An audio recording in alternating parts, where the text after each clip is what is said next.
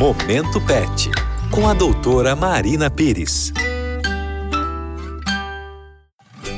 Mais um Momento Pet começando aqui na Rádio Novo Tempo. Eu sou Larissa Oliveira e a doutora Marina Pires, médica veterinária, também está aqui comigo para responder as suas dúvidas. Doutora, a Joyce, que é uma ouvinte nossa aqui da rádio, mandou a seguinte pergunta: É perigoso criar um gatinho tendo uma bebezinha prestes a nascer? Porque sempre dizem que ter um gato pode trazer riscos de doença. Mas se eu tenho um gatinho e as vacinas estão em dia e ele é bem limpinho, mesmo assim é perigoso? Oi, Joyce, muito obrigada por ter nos mandado aí a sua pergunta, uma pergunta muito interessante e importante. E também o terror aí das gestantes, não é mesmo? Bom, vamos lá. A doença que aterroriza as gestantes é a toxoplasmose, muito conhecida como a doença dos gatos. Bom, vamos lá, gente. A toxoplasmose é uma doença infecciosa congênita ou adquirida e ela é provocada por um protozoário chamado Toxoplasma gondii. A preocupação maior aí referente a preocupação maior da relação dos gatinhos com a toxoplasmose é muito grande porque os gatinhos eles são os hospedeiros definitivos da toxoplasmose.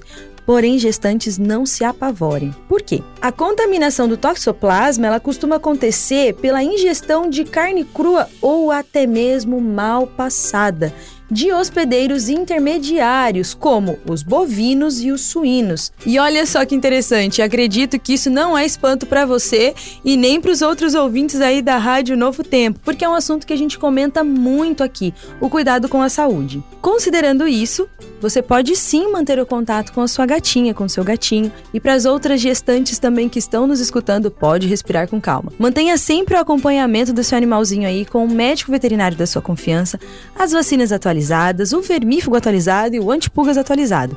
Mantendo dessa forma, não há nenhum perigo de contaminação desse protozoário. Doutora, que bom que não há preocupação quanto a isso. Mas será que é mesmo indicado que as crianças cresçam com algum pet?